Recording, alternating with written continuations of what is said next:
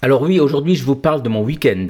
Chère Claire Daibach, dimanche soir je me suis arrêté dans votre auberge du Gachenay dans la vallée de Munster et je veux vous dire mon admiration et ma gratitude. Debout depuis l'aube, vous aviez déjà passé 12 heures à courir, au service des visiteurs, entre la cuisine, les salles de restauration et la terrasse.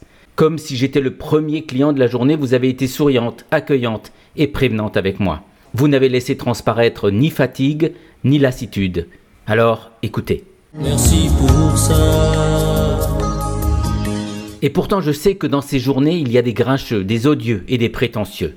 Parce que certains oublient que la montagne les accueille, les reçoit, leur ouvre les bras avec bienveillance. Ils n'offrent parfois en réponse que leur arrogance.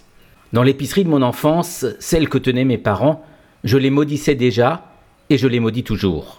Du haut de vos 28 ans, chère Claire, vous faites mieux que cela, vous faites mieux que moi. Vous les accueillez encore, vous faites preuve de mansuétude, vous leur pardonnez et ils n'en reviennent pas. Quelle leçon d'humanité. Alors, pour cela aussi. Mille fois merci. Il y a quelques années, vous étiez parti pour un long séjour en Australie. Vous aviez voulu voir autre chose que les Vosges, découvrir le monde, faire des rencontres. Et vous êtes revenu dans cette auberge du Gachenay qu'exploitait déjà votre grand-mère et que tiennent aujourd'hui vos parents.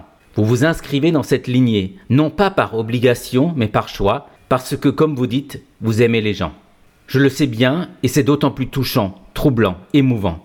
Écoutez. Ça s'est pas fait comme ça. Mais ils avaient la foi, la foi en toi. À travers ces mots pour vous, chère Claire, je veux aussi remercier Geneviève, Margot, Corinne et toutes les autres.